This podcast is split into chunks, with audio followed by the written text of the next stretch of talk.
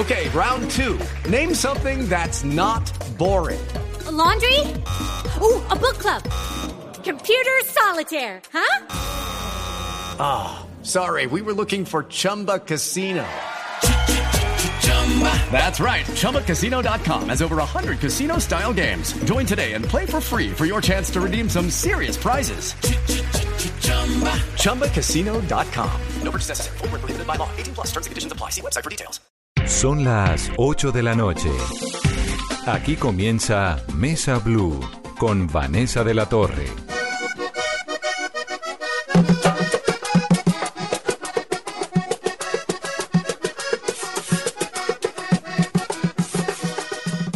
Son las 8 en punto. Bienvenidos a Mesa Blue, Mesa Blue Vallenata, de la mano de Alonso Sánchez Baute, que lanzó un libro realmente maravilloso que se llama Leandro y que es la historia, como su nombre lo dice, del maestro Leandro Díaz.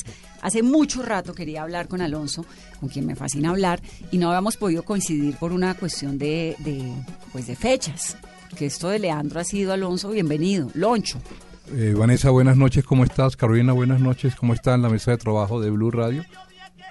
Eh, efectivamente he estado como bastante agitado estos últimos meses porque eh, Leandro lo, lo, presentamos en la Feria del Libro en abril de este año, realmente lo presentamos primero en Valledupar, sí. es la primera vez que yo presento un libro primero en mi tierra que, que en Bogotá. Eh, pero luego de eso ha tenido, eh, ha tenido, como ha tenido tanta acogida, hemos estado viajando o he estado viajando todo el tiempo de feria en feria, eh, Cali, Bucaramanga, Cúcuta, Barranquilla, Cartagena, es que Santa usted se Marta. mete ahí en un tema que a Colombia le fascina, y, pero además lo desglosa y además nos revive un personaje del tamaño de Leandro Díaz, ¿no? Es un personaje realmente muy hermoso y adicionalmente, más allá de que yo lo haya escrito, por supuesto, pero... Me, y quedó, me quedó bien. sí, me quedó bien, salió bonito.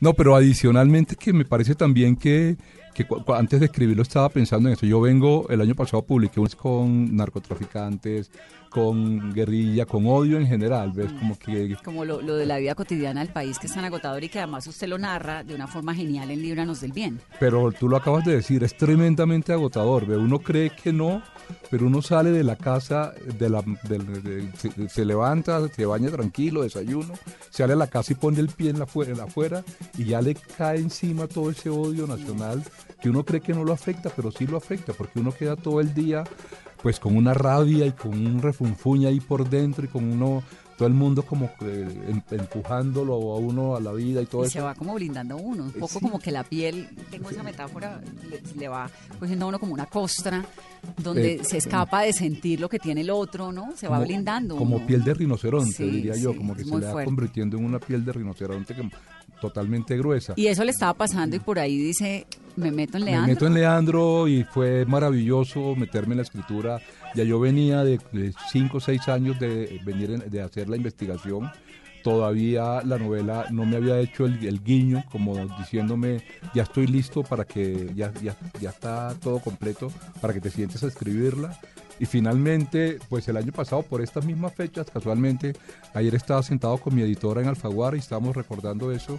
Casualmente, por estas mismas fechas, hace exactamente un año, estábamos viendo la posibilidad de comenzar a escribir este libro. ¿Entonces se demoró cuánto tiempo escribiendo? Tres meses. Comencé, ¿Tan rápido? Comencé el primero de octubre y terminé y lo entregué el 8 de enero cuando Random volvió de vacaciones y a partir de eso pues vino el proceso de edición claro. que fue hasta finales de febrero más o menos. Porque el año pasado, por esa misma época, hablamos en la Feria del Libro.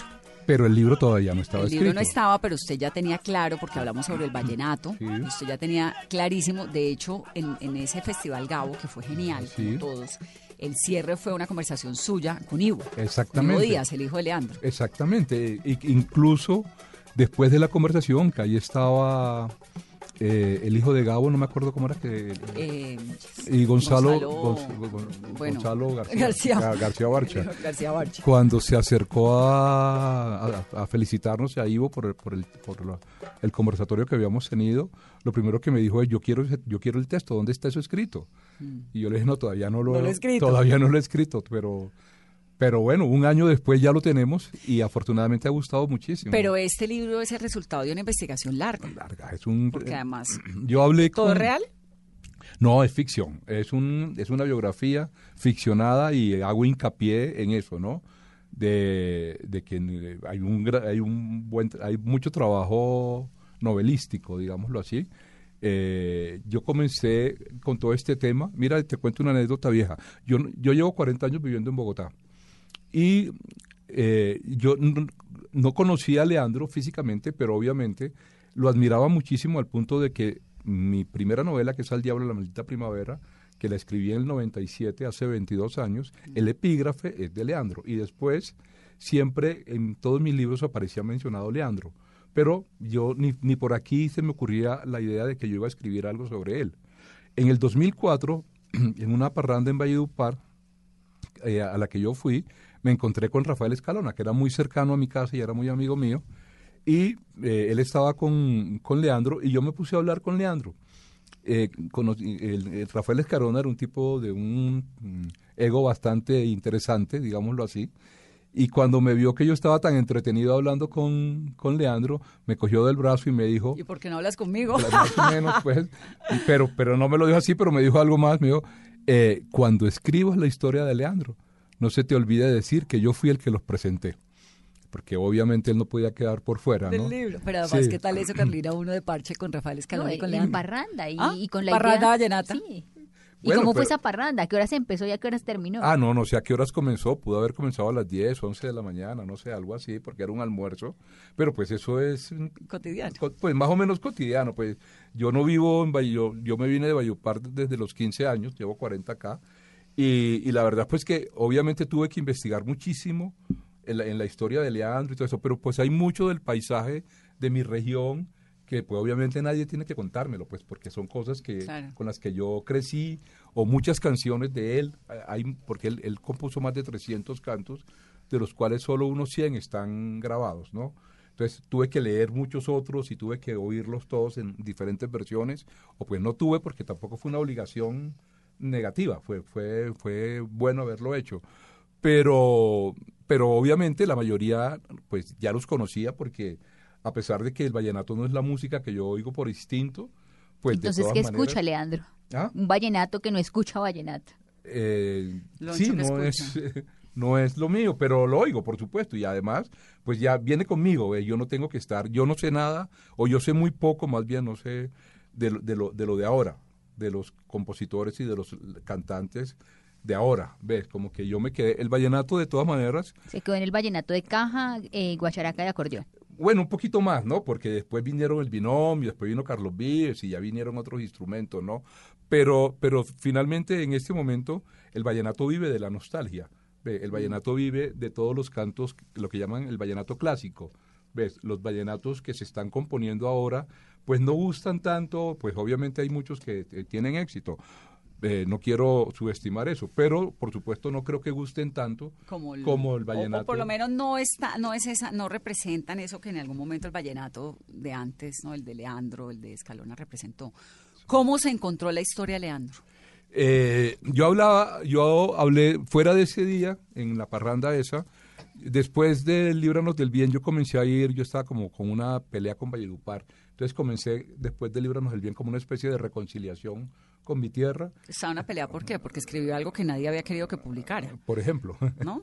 Por- para, no, para no ir tan lejos, por ejemplo. Sí, para quienes no saben, Líbranos del Bien es la historia de Simón Trinidad y de Rodrigo Tobar Pupo, Jorge 40, que eran vecinos, que eran amigos. El uno terminó convertido en un paramilitar, el otro terminó eh, siendo guerrillero de las FARC y los dos terminaron extraditados en Estados Unidos. Y son una representación muy rápida y muy pequeña, el libro pues es maravilloso, del deterioro que logra una sociedad colombia, como la colombiana, en este caso en Valledupar. Eh, Yo sí, supongo es- que, que publicar Líbranos del Bien le cayó pésimo a los vecinos. Bueno, y antes, creo que publicar al diablo la maldita primavera le cayó, me, le cayó más pésimo.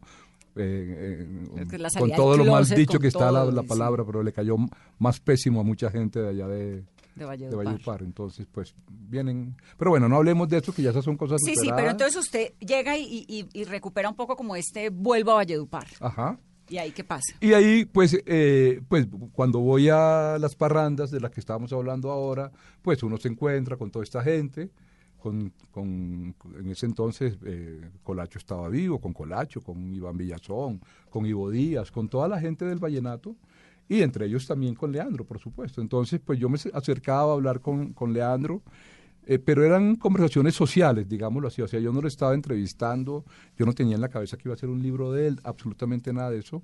Eran conversaciones sociales y él me contaba cosas de su vida, como hablaba él Ya adicionalmente. Sí, ya estaba, te estamos hablando que tenía más de 80 años. Claro. O sea, tenía 81, 82 años. Él murió a los 85 años. Entonces sí estaba viejo. Después de que él muere, yo me acerco más a Ivo, a su hijo más cercano, y es a partir de conversaciones con Ivo que como que se me va aprendiendo el, eh, el olfato novel- novelístico, así como a usted se le prende el, el olfato periodístico. El olfato, cuando, pues ya yo sabía que él había nacido ciego, eh, no tenía muy claro el tema del, del desprecio de su familia, de la manera como la des- lo despreciaron. Tristísimo, es que el libro es tristísimo porque Leandro, yo tampoco sabía que había nacido ciego. Yo pensé que eso había sido. No, yo sí sabía, pero, pero no el tema del desprecio del padre del yo no lo tenía. padre y ese niño como tan eh, chiquito por ahí arrastrándose, sobreviviente, montando solo a caballo. No, no, no, todo es una cosa que Como uno. una niñez solitaria. Una niñez tremendamente solitaria. Tremendamente solitaria. ¿Y y eso se lo cuenta Ivo? Eso me lo... No, él, él me había contado cosas de esas, eh, algunos apartes de eso, como por ejemplo que se pegaba contra las paredes y nadie le, eh, nadie lo, y nadie lo paraba, que eh, se eh, espinaba con los cardones cuando iba corriendo por el campo, que caía por la quebrada. Eso también está contado en sus entrevistas, ¿ves? Pero él lo contaba así, pero yo no tenía mu- mucha noción de lo que había detrás. O sea, no tenía tan, no tenía tan claro que eso correspondía a un desprecio de sus padres que, eh, que lo dejaron solo. O sea, no lo abandonaron, no lo metieron en una canastilla y lo metieron en el río, ni lo dejaron eh, a la vera del camino. Pero a que, casi. Pero, pero estaba completamente abandonado en, en su propia casa. Pues hay una escena que cuenta usted que es impresionante cuando la tormenta, ¿no?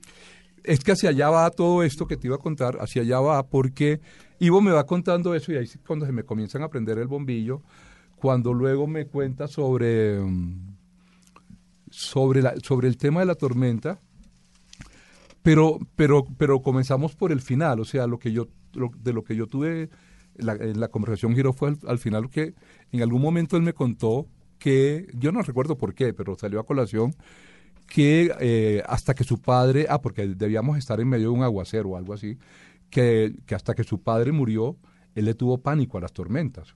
Entonces yo le pregunté por qué le tenía, o sea, ¿de dónde? Ta, ta, ta. Y entonces me contó el tema de cuando fue abandonado, lo- ahí lo abandonaron Mucho. físicamente dos veces, cuando tenía 10 años lo dejaron al cuidado, óigase bien, lo dejaron al cuidado de su hermano, cinco años menor que él, o sea, Jaime Díaz en ese momento tenía cinco años, y los dejaron en una finca absolutamente solos con los animales, con las bestias, con, el con los perros, con los gatos, sin comida, mientras los padres se fueron, se, se fueron dos, dos años seguidos a unas fiestas patronales de un pueblo vecino. Eso lo hicieron ¿por qué? Porque, porque bueno, lo de Leandro siempre fue un rechazo, pero lo de Jaime no.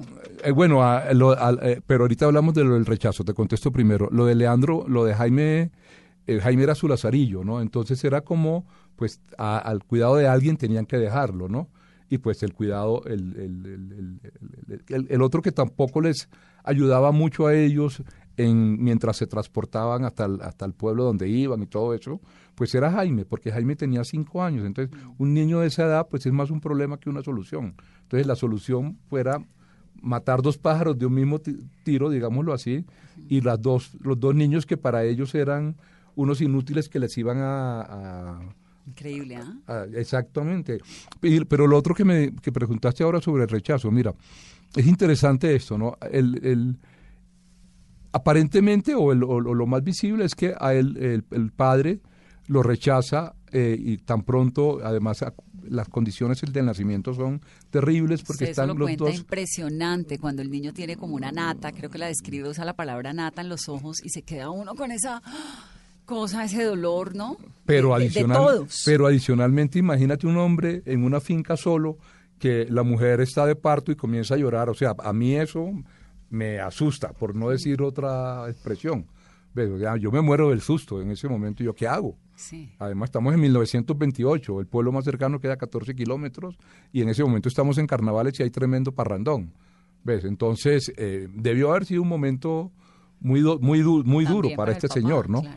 Pero ¿qué pasa? El niño nace ciego, es el, es el hijo mayor, es su primogénito, entonces él está esperando eh, que ese niño sea el que lo ayude a salir de la pobreza, pero por supuesto al nacer ciego, pues ya no va a ser este niño. Entonces, eso es la lógica de por qué el rechazo. Sin embargo, hay dos razones de fondo que son supremamente mm, valiosas, ¿no? o más valiosas.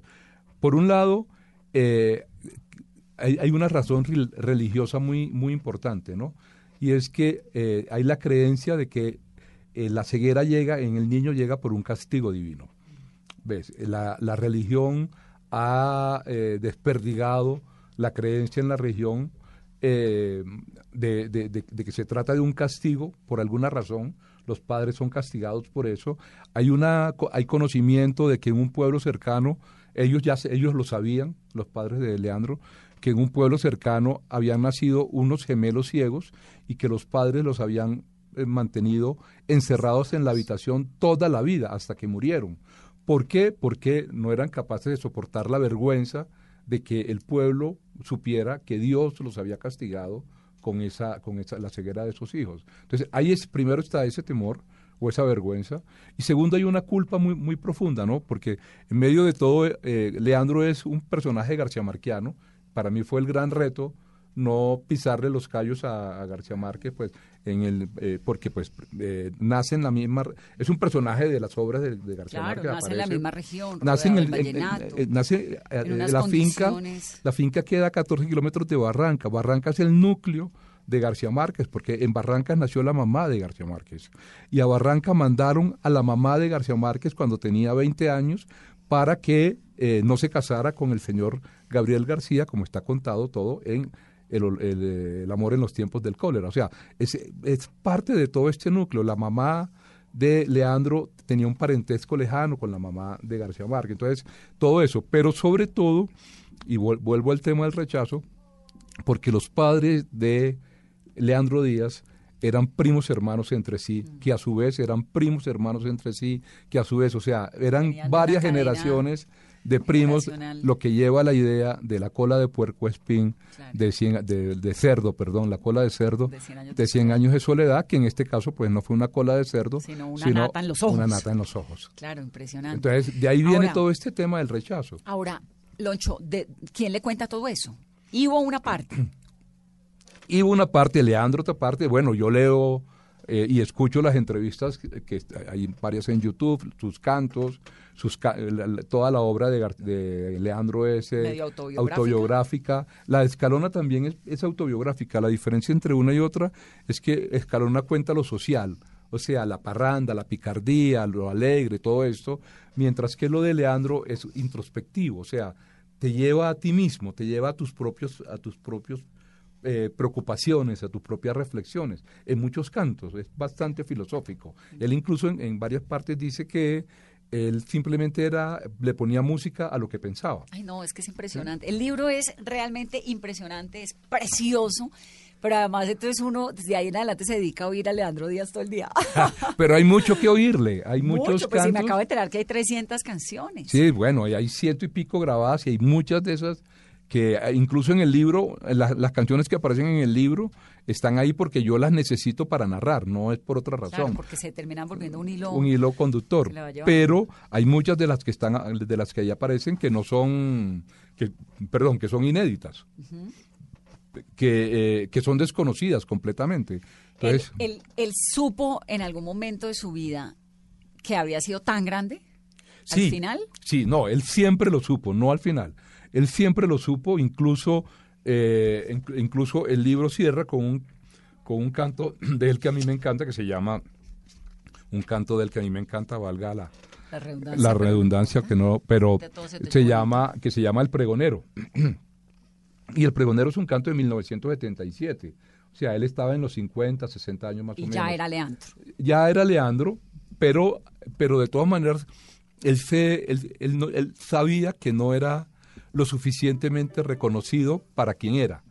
¿Ves? O sea, de todas maneras, había cierto, eh, había cierto respeto hacia él, un respeto, pero, eh, pero no una valoración, digámoslo así, porque no se le valoraba económicamente. Yo creo que lo uno tiene que ir unido de lo otro. Tú no puedes decirle a una persona, yo te respeto mucho, yo te admiro mucho, pero cuando lo contratas, Sí. intentas no pagarle o no le, o pagas vale. un par de pesos. Sí, o el señor que le dice a la señora, yo a ti te adoro, te quiero un montón y te respeto, pero te pego, te pongo amante, no te ayudo, no te pago lo que toca porque me ayudes en esto. Exactamente, no, no basta la palabra. De hecho, la palabra a veces no dice nada. Sí. Hay, que, hay que ir a los hechos, ¿no? Entonces, y los hechos demostraban a él, lo con- pues sí, que lo querían, había muchísima, tenía muchos amigos y todo este tipo de cosas, pero él, su valía era mucho mayor y él lo sentía y así lo dice en un canto. Hay un canto que se llama Soy, voy a ver si lo encuentro acá mientras hablo, pero en, el pregonero, por ejemplo, él, él eh, deja claro eh, la manera como, a pesar de que todos estos otros músicos y la gente del pueblo se burlaba de él, él supo pro- sobreponerse a todo eso y supo salir adelante, ¿no? Porque, entre otras cosas, creo que el, el- el libro de las cosas bonitas es, eh, es todo eso, ¿no? Cómo él logra salir adelante a pesar, de, todo. Es que eso es lo genial, que él tiene todo en contra. Un hermano que lo detesta, Sí, un papá que lo rechaza, una mamá que no es capaz de, de defenderlo. Tiene solamente a Erótida, que creo que merece capítulo aparte. ¿no? ella es un tema. Erótida es un La- temazo. La mamá, la mamá lo desprecia al inicio, pero cuando él tiene 14 años eh, le da una viruela, o le da viruela, perdón, y, eh, y está a punto de morir. Hay un canto de él donde él eh, refleja todo, pues que era como, además, curiosamente en ese canto dice que el resto de la gente lo hacía a un lado. O sea, él no se sintió, él nunca se sintió marginado por la ceguera, porque para él la ceguera nunca fue tan importante como lo fue para los que podemos ver. Es muy curioso eso, ¿no? Sí. Y en ese canto él hace evidencia de eso. Y el caso es que a partir de esa viruela, su madre se reconcilia con él. Yo, pues supongo que debió haber sido un tipo de culpa de que mi hijo se va a morir y yo estoy en estas. Y a partir de eso comienza como una reconciliación y al final logran ser grandes y él está muy pendiente de ella al final de su vida. al final de su y bueno a lo largo después de eso no y se encarga de mandarle dinero de mandarle ropa eh, en algún momento incluso la manda de vacaciones para que conozca el mar en Santa Marta hace ese tipo de cosas como muy Se bonitas ¿no? reconcilia con ella, Sí. pero con el hermano nunca, con el hermano ni con el papá ni con el papá. ¿Qué fue lo que pasó con el hermano? Que el hermano era medio caspa, ¿no?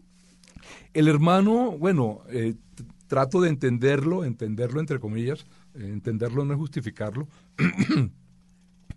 el hermano eh, nace precisamente, o sea, el padre, los padres se obsesionan por tener un hijo pronto Hombre que sirva. que sirva, inmediatamente después de que Leandro nace. Tanto, tanto es así que, eh, tanto es así que Leandro nace el 20 de febrero, eh, que además es muy simbólico, ¿no? Porque nace el lunes de carnaval, muy simbólico en, en todo este tema de la música y todo esto. Y su hermano David nace el mismo año, en 1928, el 6 de abril, que también es muy simbólico, Ah, nace el mismo año. el mismo O año. sea, no esperaron ni Nada. nada. Ahí está contado Claro, no me todo lo que él hace, ¿te acuerdas? Que cuando ella regresa del pueblo donde se va a ver con el brujo, Sí, sí, sí. y comienza, parte. pero mira las cosas de la vida. Nace el mismo día, no tiene nada que ver con esto, pero para mí hay un cierto simbolismo. Un, un realismo mágico. El mismo día de la masacre de las bananeras, el 6 de diciembre de 1928. Entonces, entre ellos dos, eh, entre ellos dos, ahora no estoy seguro si el 6 o el 8, pero es uno de esos dos días, y, entre, y desde el momento en que nace, él surge como una rivalidad, ¿ves? Porque él como que se va del, del lado de su papá. Su papá, él se convierte en el hijo preferido de su papá y diría que por eso termina siendo la caspa que termina siendo, porque es bien caspa. Bien caspa. Eh, y, y, y, pues por eso es que no se da entre ellos nunca una relación de ninguna cercanía, Pero ¿no? además cuando decimos caspa es porque era malo, le hizo maldades, ¿no? Eh, A pero no solamente, ciego, no a él solamente a la él, familia. a la familia. La familia, cuando se va a vivir a Tocaimu y dejan abandonado a Leandro en la finca, ¿te acuerdas? Mm. Después llega un tío a buscar a, a Leandro y se lo lleva a Tocaimu y que a los papás no les gusta cuando lo ven llegar a Tocaimo. Y, eh, y ahí duran viviendo los papás uno o dos años y tienen que irse de ese pueblo porque David Ha hecho ha hecho, eh, se ha, de- se ha juntado con quienes no debe y es más o menos como eh, buscado pues para que pague por los daños que ha hecho. Y uno de los momentos más especiales en medio de esa soledad, de ese miedo y de esa tristeza de Leandro es cuando se le aparecen los jornaleros y es aplaudido. Ahí se siente importante. No se siente importante, se siente persona. O sea, la importancia se la da el hecho de que por primera vez en la vida se siente un ser humano, ¿ves? por primera vez en la Pero vida. era chiquito, ¿no? Sí, tenía siete años. es la primera vez en la vida que alguien lo tiene en cuenta. Imagínate la felicidad, como lo que debió haber significado para un niño que toda la vida ha estado abandonado y que aparecen estos hombres y que cuando lo oyen cantar lo aplauden y lo animan y todo este tipo de cosas. O sea, es como de, es como de llorar el momento. O sea, digo, para él, ¿no? Como, wow, qué... Sí, él se fue haciendo como a pesar de tener el mundo en contra, a punta de una voz majestuosa y de que fue entrando a un círculo donde le fueron dando aplausos y lo fueron reconociendo. Y mira que eh, ese momento en que lo aplauden por primera vez, ¿Usted cómo supo eso? Él lo cuenta, él lo cuenta en varias partes. eh, eh, bueno, Herótida me lo contó.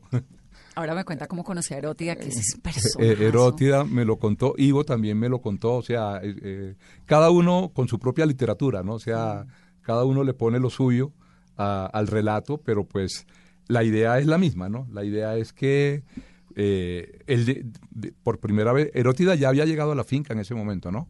Pero, eh, pero no es lo mismo, ¿no? Que aparezcan unos hombres desconocidos y lo aplaudan y lo animen. Yo digo que eso fue como una epi- epifanía que se le presentó a él en ese momento y que él supo agarrarla al vuelo.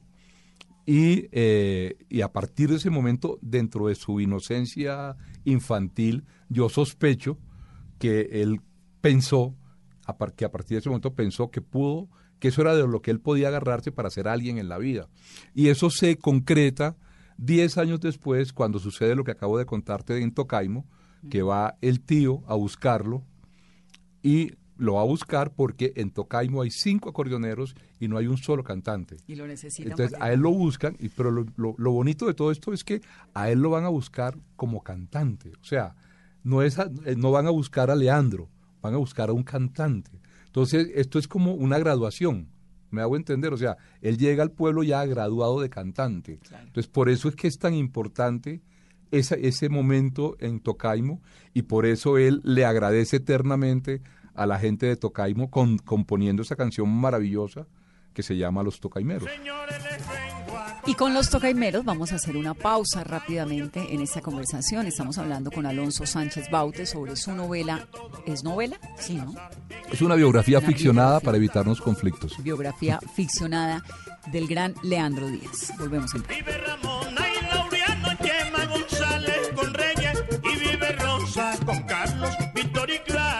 Y vive Rosa con Carlos, Víctor y Clara Mercedes.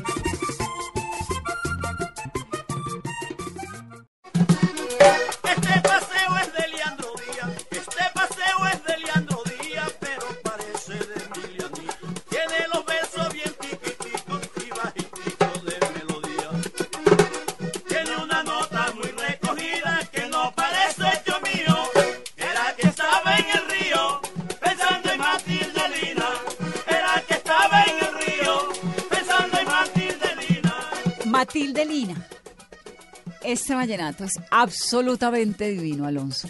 Y Matilde Lina existió. Existe. ¿Existe todavía? ¿Cuántos años tiene Matilde, Matilde Lina Lina? debe estar en los 70 y, 70 y punta. Pero no, no era tan chévere como uno cree. No, ella sí, la que no era muy chévere es la diosa coronada. A la pero diosa Matilde coronada Lina, fue la que le supo pésimo que le hicieran la canción. claro, ese- Semejante ese- canción. Esa es ¿no? otra historia de la que podemos hablar ahora, pero Matilde Lina, yo, eh, Matilde vive en un barrio en Valledupar que se llama Panamá, eh, que entre otras cosas, eh, una anécdota vallenata, Panamá es un barrio relativamente nuevo, es- tiene menos de una, de, de una década, de unos cinco años, y para llegar a Panamá hay que cruzar un, un canal. El, el mini canal de Panamá. No, el mini canal de Panamá no, el canal de Panamá. Entonces tiene, En ya hablan de ese canal como el canal de Panamá, precisamente. Pero bueno, Matilde vive allá en, en Panamá. Eh, yo estuve con ella un par de oportunidades porque cuando comencé toda la investigación, a mí me aterraba, mira, ya que hablaste ahorita de Líbranos del Bien, cuando yo hice la investigación de Líbranos del Bien, medio Bayupar estaba enterado de lo que yo estaba haciendo y pues de alguna manera mucha gente tenía información o de primera mano o simplemente quería aparecer en el libro que suele suceder. Entonces todo el mundo quería, quiso contarme su propia versión de los personajes y al final yo tenía un arrume impresionante, de o sea, eh, editar todo ese material me costó muchísimo trabajo. Yo, yo esta vez no me va a pasar lo mismo, yo no voy a hablar con tanta, sobre todo un cantante como Leandro Díaz que es conocido en todo el país, pues, o sea, como... Entonces yo hablé con Ivo, Ivo con una generosidad como suele ser, los vallenatos son ese- muy generosos para este tipo de cosas. Julio Ñate Martínez, por ejemplo, que es una de las personas que más sabe de vallenato, tú te sientas con él y él te suelta toda la información eh, de una manera realmente generosísima. ¿ves? Entonces, con Ivo yo le, le dije esto y él me hizo una listica muy amablemente de las personas, con teléfono y todo, de las personas con las que yo tenía que hablar. Y no había que salirme de esas personas. So- esas, con esas personas tienes que hablar, pero además son suficientes. Entre esas estaba, por supuesto, Matilde Lina. Pero hubo unas personas con las que él directamente, a las que él directamente me llevó a hablar. Matilde Lina fue una de esas personas. Nelly Soto, que era la, la amante de su papá, eh, con ella también me, me llevó a hablar. O sea, con varias personas. ¿Nelly eh, todavía está viva? Nelly todavía está viva. Vive en San Diego de las Flores, que es un pueblo, uno de los pueblos más lindos que tiene el Cesar. Sí. Eh, Matilde vive en Valledupar. En cambio, con la diosa No, coronada, no, no, la sí diosa no coronada ahorita nos metemos porque es que la diosa coronada, uno semejante vallenato tan divino. Pero con ella, en cambio, y ella no me quiso furiosa, acompañar. ya cero le gustó que le hicieran la diosa coronada. Ahora contamos esa historia, pero cuénteme la de Matilde Lina. ¿Quién es Matilde Lina? ¿Dónde sale? Matilde Lina, ahí estamos contando. Bueno, lo que está contado de Matilde Lina ahí es real, porque, como te dije ahora, es una biografía ficcionada. Entonces, hay mucho, hay muchos eh, eh, episodios y muchos, eh, muchas escenas que, que son Recreadas. recreadas por mí a partir de, de, un- de una información básica, ¿no? Claro. Del canto de los pájaros, de cosas así. Y pues yo eh, me encargaba de lo demás. Pero lo de Matilde Lina está, porque además es ella en primera persona la que me lo cuenta. ¿Ves? Entonces, tal cual desgrabé yo esa entrevista, La metí el la metí capítulo en el capítulo hablando porque me Que además parecía es en primera persona. que además me parecía valioso que quedara con porque es muy bonita como ya la Muy contó, bonita, ¿no? sí. La manera como ellos se como ellos se conocen en una parranda en, en, en Manaure, que es un pueblo, uno de los pueblos Pueblo más lindos, vuelvo a decir vuelvo a decir lo mismo que es un pueblo muy lindo, pero aquí también lo es, uno de los pueblos más lindos que hay en el Cesar, no es Manaure, es La Guajira. Ah, ok, no, es, es- el de las minas de sal. No, no, no, no, es el Manaure nuestro que se llama el Balcón del Cesar, le dicen así, porque queda en la sierra, eh, en la serranía, no en la sierra, y se ve, y pues tiene una, un- una, una vista, un paisaje muy bello. Entonces, ahí se conocen ellos. Eh, ella, ella viene de un pueblo vecino a, a Manaure que se llama El Plan y se encuentran ahí en una parranda a la que ha ido eh, Leandro a bautizar, a, tocar en un bautizo y están hospedados en la misma casa, bajados, como decimos en Valledupar, ambos están bajados en la misma casa y al día siguiente de la parranda están desayunando, Leandro está hablando con el dueño de la casa, no le para bolas a los demás, hasta que en algún momento uno de los que está en la mesa le di- dice, ah, pero Matilde era la mujer más buena que había anoche en la fiesta, ¿no? Y en ese momento Ya él ya le cambia la actitud por completo y comienza en ese momento a perequearla y la perequea durante 27 años y durante 27 años ella no le da ni la hora, Nada. pero, pero es una mujer muy dulce, muy tierna y yo creo que... ¿Y ella por qué último- nunca le dio la hora a él? ¿Ella qué dice? ¿Por qué no? Porque No era su hombre, ¿no? Lo interesó. Ella eh, se casó en medio de todo eso, después se volvió a, a juntar con otro hombre.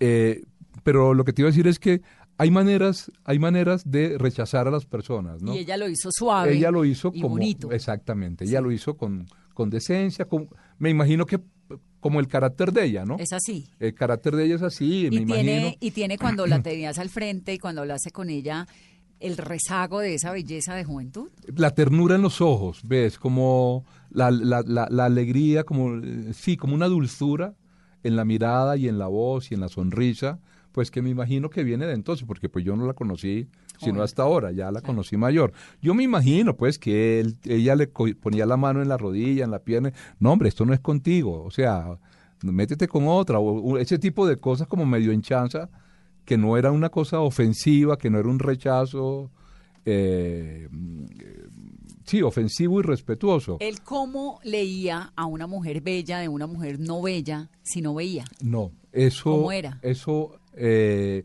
lo que cuenta la, his- la- la historia, lo que está contado en mi libro, pues, es que era a partir de lo que él oía. De que, por ejemplo, en el caso de la diosa coronada pasó también lo mismo. Cuando él llega a Tocaimo, a los 19 años, eh, esta mujer tenía fama de ser La la, más mujer bella. más buena, Sí. la mujer más buena, no la más bella, sino la más buena, porque ella misma lo dice. Ella dice que ella tenía un cuerpazo. Entonces, eh, Pero además es una vieja mala clase. pues no sé, no O- quiero decir, no quiero decir mala No, porque clase, porque no sea es que nos esté era- oyendo. es que yo era esto, ¿no? Una- sí, no quiero decirlo, pues ella también, pues es eh, lo que te digo, es manera de rechazar a las personas, ¿no? Cuando yo la entrevisté, ella me dijo que él le parecía muy bajito. ¿Ves? Y yo le dije eh, de, de estatura, porque pues ambos tenían la misma estatura, de lo que yo les conocía. Y ella me dijo, no, de aspiración. Imagínate. Entonces, eso es muy, eso, eso es muy diciente, pero repito, no quiero como... Sí, no, no vamos a ofender a la diosa coronada, ni más faltaba, pero la verdad es que es que como queda descrita en el libro y como queda guardada para la historia, es la imagen de una mujer muy soberbia. Eh, esa es una, es- de hecho, Leandro, eh, hay varias entrevistas en las que él habla de esa soberbia de ella. En algún momento cuenta de una entrevista que le hicieron a ella y él y ella se queja. No recuerdo exactamente. cu- Cuando hables con Ivo, le, le- porfa, Le preguntas cómo es esa anécdota de que ella le reclama a él porque él supuestamente se hizo famoso Por su canción. por su canción y que a ella no le dio ni un vestido. No, ella, ella quedó furiosa porque le compusieron uno de los vallenatos más lindos que hay. Sí, sí, sí, sí, pero sí, le gustó? no le gustó. Y No. todavía cuando hablaste con ella, dijo, no me gustó. No le gusta la canción. Definitivamente no le gusta la canción. ¿Cuántos años tiene la diosa coronada? En este momento debe estar como por los 89, 90 años. de Y sigue brava. Eh, bueno, yo la entrevisté en el 2015 y estaba brava. Y de más de 300 canciones de Leandro Díaz, ¿cuál es esa canción que lo define más en lo que usted pudo investigar? Bueno, que lo define a él. Sí. Eh, yo creo que, eh, bueno, son varias, ¿no? Yo creo que Soy, que es una canción de... eh, algunos dicen canción protesta, lo que pasa es que a mí no me gusta mucho la palabra. Yo digo más que es canción social, ¿no? Que tiene un componente social. Hay unas preocupaciones por, por lo social, por lo que ocurría en, en la región en ese entonces y que sigue ocurriendo, por supuesto. Eh, ahorita la tenía abierta y, la- y cerré el libro justo donde lo tenía abierto, eh, donde está la canción Soy. Eh, pero yo creo que esa es una de las canciones, que es una canción que lo define mucho a él. Eh, hay, hay otras, eh, no sé, se me viene esa a la cabeza en este momento, eh, pero, pero por supuesto las que tienen, las que guardan ese componente, porque él era un tipo bastante a- distante de, de los políticos y- y de, y de- y de esa política, de la politiquería. Pero este tipo de canciones lo muestran a él con un componente y con una preocupación política muy importante, ¿no? Y creo que de alguna manera, por eso creo que lo define, porque cuenta eh, lo, lo que le preocupaba a él realmente de, de la sociedad y del mundo en que vivimos. ¿Qué era lo que le preocupaba? Ven y te- ¿Qué era lo que le inquietaba a él? Mira. ¿Y por qué terminaba siendo un tipo, no sé si era culto, pero, pero cómo no, logra eh, mira y te leo eh, estos versos de, de Soy? de Soy. Adelante con mi canto lastimero, yo seguiré de noche, yo seguiré de día, y si más tarde me atormenta el desespero, me hago el desentendido y lucharé con valentía. Caminaré sin rumbo por la calle, igual que mucha gente en esta vida. Si una puerta se cierra, otra se abre, encontraré de nuevo la salida. Hasta hallarme confundido por la gente que vaga por el mundo sin un destino cierto, donde los niños mueren sin tener dolientes, los que viven caminan pero no llegan al puerto donde la hembra llora de dolor, el niño tiene que pensar, soberbio canta, el joven clama su liberación y el viejo ve morir sin sus esperanzas. No, no, no, eso es una hermosura. Claro, entonces... El eh, de donde él oía radio, ¿no? Se pegaba unos viajes larguísimos para poder oír radio en algún momento. unos viajes larguísimos, pero todos los días a las 5 de la mañana cuando abrían la tienda ya él estaba ahí. O sea, caminaba más de 14 kilómetros desde la finca para oír pero su, su gran su gran amigo y su compañía. Pero no olvides que cuando Elot- Erótida llega a vivir a, a la casa de sus padres, e- en ese momento Leandro estaba como por los 5 o 6 años, Erótida era 6 años mayor que él, debía estar por los 11, 12 años más o menos, y Erótida cuando llega, que es una tía, es hermana de su papá, eh, trae una novedad, y es que sabe leer y escribir. Claro, y lee. Y en ese momento coincide con la aparición de una caja de libros en la finca. Era una caja, esta caja, estamos hablando de 1935 más o menos, esta caja hace parte de un proyecto o de un programa social de Alfonso López Pumarejo que se llamó eh, las bibliotecas eh, aldeanas. Y eh, por eso yo digo que Leandro es el primer resultado de una biblioteca, resultado, pues... eh, Como individuo, lector eh, de- exactamente, de una biblioteca pública en este país. Eh, y Le- Erótida comienza a leerle estos libros a, Leandro, particularmente el que él habla mucho de estos libros después en sus cantos, particularmente aparece María de Jorge Isaac, que él la menciona en varios cantos, sobre todo en uno que se llama Mañana, que es un canto que él le compone a su gran amigo Chico Bolaño cuando muere en Que lo nombras un montón en el 1962. libro. Chico es uno de los acordeoneros, está considerado De el acordeonero más. más importante de toda la historia de la música vallenata, o ahí- uno de que los ahí más. está también la historia de Chico. ¿no? Exactamente, hay como un rescate de Chico. Y en ese canto aparece entonces esta, esta re- referencia a María. Y bueno, y él tiene todas estas Que eso referencias, se lo lee Erótida. le- se lo lee Erótida junto con los otros libros. Erótida, ¿por qué se llama Erótida primero? Bueno, no, no, eso- ese, Ese nombre, ese nombre lo pusieron los padres, ¿De habría que sale? preguntarle, ni idea. Cuando yo la conocí se llamaba así. ¿Cómo conociste a Erótida? Es, no estaba en la lista que me pasó Ivo. eh, Ivo. Es muy curioso esto, ¿no? Porque él puso, escribió los nombres de las personas más importantes, pero no escribió el nombre de la persona más importante en la vida de Leandro. ¿Por qué se le olvidó por completo? O de pronto, pues, porque Erótida ya estaba muy vieja en ese momento, tenía 91, 92 años. Yo est- para los oyentes, pues era la tía muy jovencita también, que llega a vivir a la casa, como acaba de contar Loncho, pero que además se vuelve sus ojos ante el mundo y con quien aparentemente tienen la primera experiencia de hombre, ¿no? Con ella. Eh, sí, sí, y, eh. y tienen, y comienzan a tejer una relación divina porque es intelectualmente enriquecedora, pero además ella lo cuida, lo comprende, lo entiende y se despierta como esta cosa del erotismo. Es tremendo personaje. Es un be- ella. be- bellísimo ese Bellísimo. personaje. Y pues mira, eh, ¿cómo la conocí? Un día yo estaba... Ya sabe que él me acuerda, Fermina Daza. Eh, bueno, eh, a mí Fermina más me parece Matilde, eh, Matilde Lina, en el cuento de que son muchos años que está detrás de ella y, bueno, aquel caso la tiene, pero en este caso no la tiene. Sí. Pero más... Pero como viejita, digo, como personaje, como al final me quedo como con esa imagen de, del amor en los tiempos del cólera, cuando están finalmente Fermina Daza con Florentino Ariza juntos y ella siempre ahí como una, no sé, me la... Bueno, Bueno, pero te Pero contaba cuéntame que... cómo conociste a y qué hacía y yo- cuántos años tenía y todo. Yo estaba con, entrevistando a Carmen Díaz, que es la hermana, una de las hermanastras de Leandro, porque Leandro tuvo 18 hermanos, y le- Carmen es una de las hermanas menores, y ella aparecía siempre en el listado. Yo estuve hablando con ella en Ato Nuevo, y al final de la entrevista con Carmen, eh, ella mencionó Erótida. Nadie me había mencionado a mí nada de Erótida. Entonces, eh, a mí lo único que se me ocurrió preguntarle en ese momento, ¿y Erótida cuándo murió? Y Carmen me mira así toda sorprendida y me dijo, no, si Erótida está viva. Y yo le dije, ¿y dónde está Erótida? Y me dice, no, Erótida vive aquí, como a tres cuadras de aquí de mi casa. Y entonces era como la una y media de la tarde, ya yo tenía que devolverme a Valledupar. Eh, el calor, no te puedes imaginar el calor que estaba haciendo. Y, eh, y entonces yo le dije, yo quiero ir a Erótida. Entonces llamó a la hija, a una hija que estaba ahí, sale la hija en una moto, yo me monto en la parte de atrás de la moto y nos fuimos a casa de Erótida, que eh, pues la encontramos, ella estaba acostada en, un, en una hamaca azul, me acuerdo, era una mujer, pues ya una mujer de noventa y pico de años, de pelo corto, con unos areticos muy bonitos, 90 Y- pico. Es y yo- gente de la costa es muy longeva. Y yo le, le, le digo, y ella no quiere hablar conmigo, pues obviamente... Está mamada a esa hora. A esa hora, ¿quién quiere hablar con nadie? Uno Sí. lo único que quiere es Dormir hacer la siesta.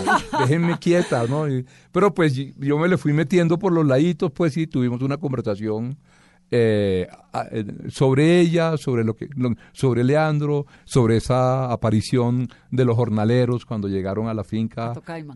a no a la finca y, y, y- y oyeron a, a- Leandro aplaudir. ¿Aceptó contar su historia fácil? No, ¿O no, no, pues eh, también es que eh, em, confieso aquí que parte de la conversación con ella también está ficcionada a partir de otros relatos que conocí de ella. O sea, es, un, es una historia construida, pero gran parte de la carne de esa, de esa entrevista, pues por supuesto me la proporcionó ella. ¿Y es una mujer generosa en sus palabras, en sus recuerdos? Era generosa en sus recuerdos. Ya murió. Sí, ella murió como uno o dos años después. Era generosa en sus recuerdos, a pesar de que ella todo el tiempo se está quejando de que ya no recuerda nada. Ella todo el tiempo yo le preguntaba cosas y me decían, ya yo no me acuerdo de eso. ¿Para qué me preguntáis eso si ya yo me, se me olvidó eso? Pero me lo contaba.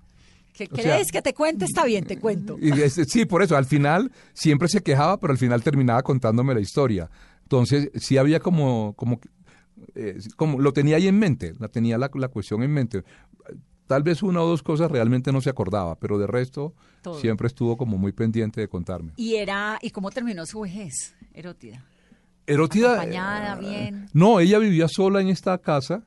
eh, vivía como a tres o cuatro cuadras de, de sus sobrinos, pero ellos estaban pendientes de ella todo el tiempo. Me imagino, cuando yo estuve ahí, ella estaba sola. Me imagino que de pronto había alguna otra sobrina o algo, alguien que vivía, porque además era una casa de material, como decimos en Valledupar. O sea, era una casa mucho más eh, con muebles y tenía un equipo de sonido o un parlante grandísimo al fondo. Me acuerdo que decía como el México o algo así que tenía que ver con México. Eh, pero un parlante de esos de picó grandísimo, un picó. Eh, lo que no pasaba con Jaime, su hermano, por ejemplo, que Jaime, el hermano de Leandro, que él vivía al frente, vive, porque hasta donde entiendo todavía no, todavía no ha muerto, al frente de donde vive Carmen, completamente solitario, porque él quedó ciego a los 62 años, son varios ciegos en la familia, él quedó ciego a los 62 años y en ese momento su mujer y sus hijos lo abandonaron. abandonaron. Entonces él vive como, como en eso, como es muy triste. Sí, tuvo una vida muy triste, como sí, él, Sí, sí. que lo fue, ¿no? Sí, él, él se quejó conmigo de que sus padres, como lo convirtieron en el lazarillo de su hermano mayor, entonces sus padres nunca lo mandaron a- a- al colegio y él, y él como que resentía eso, ¿no? Como que le dolía no haber- ido, no haber estudiado. No haber hecho nada, qué pesar. No, pues algo sí, porque pues él trabajó el campo, pues, y tuvo una familia y la sacó adelante y todo eso, ¿no? Pero pues al final de los días, desafortunadamente, eh, la vida nos solo. cobra algunas cosas de una manera muy dura, ¿no? Sí, muy duro. Pues el libro tiene unos personajes muy duros. Es desgarrador, porque todo lo que ocurre, los diálogos, la vida de cada uno de esos personajes que hoy en día se los imagina uno pues tan viejos, ¿no? Como Erótida en su hamaca azul. Es, es triste. Sí, pero también hay unos personajes García Marquianos totales, muy bellos, como el caso de esta mujer a quien Leandro conoce ya en la plenitud de sus años, porque es invitada eh, eh, su esposa, o sea, la mujer de Leandro, Elena Clementina, la mamá de Ivo, en algún momento necesita que alguien la ayude a que, que alguien le corte las uñas a Leandro, entonces ella manda a buscar a esta mujer en el pueblo y esta mujer llega y se convierte en un- una cómplice, digamos que una cómplice masculina, en, el sentido de que hay una complicidad en, en- en el mismo sentido que tienen los hombres la complicidad, en, el sentido en que son cómplices los hombres. Eh, y ella es la que lo ayuda a él a, a- a- en- cuando enfrenta temas económicos, en cuando Leandro no está, ella es la que se encarga de mandarle plata, eh, le presta plata para su mujer, pero también para, para Nelis, o sea, para ambas mujeres de Leandro. Para sus dos mujeres para que eran dos- vecinas. que eran, además. veci- eran La vecinas. una y la otra venía. Exactamente. es tremenda porque hicieron, bueno, ¿en qué momento? Y esta mujer es maravillosa porque es una mujer de las de ahora, digámoslo así, una mujer eh, guerrera, eh, que era gallera en una región en que los gallos es un tema, es un ritual masculino. Eh, había solamente dos galleras y ella en ese momento en la región, eh, y tenía una cuerda de gallos importantísima, y adicionalmente era una contrabandista de whisky. Entonces, eh, eh, a mí me parece que yo amo Gran ese- personaje. yo lo amo, yo lo amo, un gran personaje. Loncho, ¿por qué un libro sobre Leandro y no sobre Rafael Escalona, por ejemplo? Eh, bueno, Rafael Escalona fue un ganador siempre, fue un triunfador, ¿ves? Era, nació en una, en una familia de privilegios, en Patillal, era sobrino del obispo, era un tipo muy pinta, era un gran seductor, era un tipo de muchos amigos. A mí ese tipo de personajes literariamente la verdad no me interesan. A mí me interesa contar historias desde lo marginal, ¿no? Desde el fracaso, digámoslo así, eh, desde lo que está por fuera de lo socialmente normalmente aceptado, ¿no? Y mis personajes literarios siempre han sido así. En Al Diablo la Maldita Primavera, pues el, el protagonista es un, es un homosexual que busca el éxito a partir de su propio fracaso, ¿no? De su propia marginalidad. En Li- Líbranos del Bien pasa lo mismo, a pesar de, de que los personajes son quienes son, pues yo los miro desde la marginalidad, desde el fracaso, ¿no? Tanto a 40 como a, como a, a Trinidad.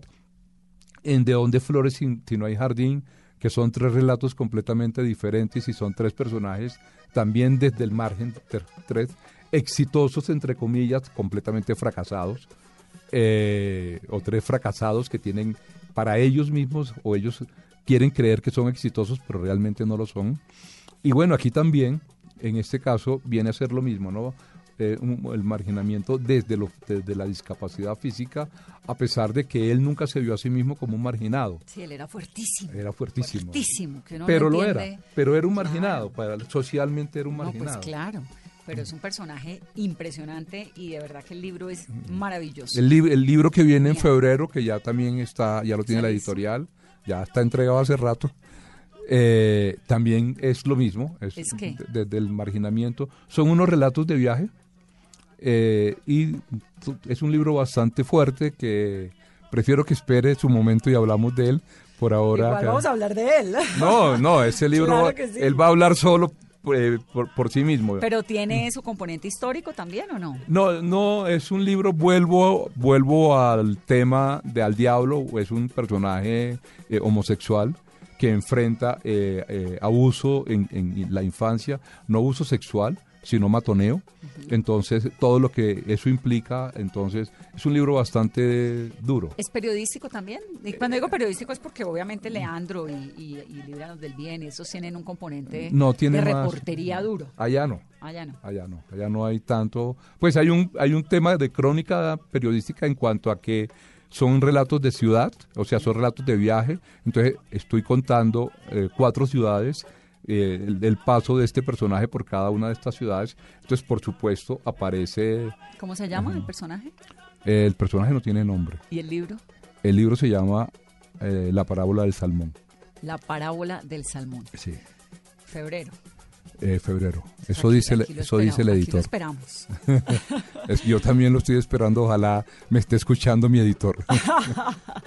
Doncho, me encanta tenerlo en Mesa Blue siempre. No, dicha. muchísimas gracias por la invitación, muy amable. Eh, eh, me alegra mucho que te haya gustado tanto el libro, Es porque divino, y además ya te había dicho, ¿no? sí, por eso no es una cosa de la entrevista de hoy, sino que ya lo sabía Sí, que ya- ya habíamos te había gustado. De Además, hecho, esta, esta entrevista está grabada, esta conversación ya casi que la habíamos tenido sin haberla grabado. Eh, sí, además una conversación que comenzó cuando el libro no estaba escrito exactamente hace un año en Medellín. Y bueno, ya la tenemos ahora con el libro escrito, entonces ya es otra cosa. Genial, y la verdad que vale un montón, no, no, no, no, la pena porque está divino y la historia de Leandro Díaz es rescatar a semejante genio. Una cosita, una cosita eh, que sobre eso y es que mucha gente se imagina inmediatamente que hay el tema vallenato, ¿no? Realmente Leandro, más allá de la música vallenata, el Leandro, el libro me refiero, es la historia de un hombre, es la historia de, eh, la- de superación, un- una historia de resiliencia, de un hombre que eh, el destino lo llamó a ser un gran perdedor, digámoslo así, y él supo superarse, pero además lo hizo eh, sin amargura, sin resentimiento, sino con una sabiduría y con un amor impresionantes. Ahí está Alonso Sánchez Baute con Leandro. Esto es Mesa Blue. Feliz noche. hasta sonríe la sabana, cuando Matilde camina, hasta sonríe la sabana.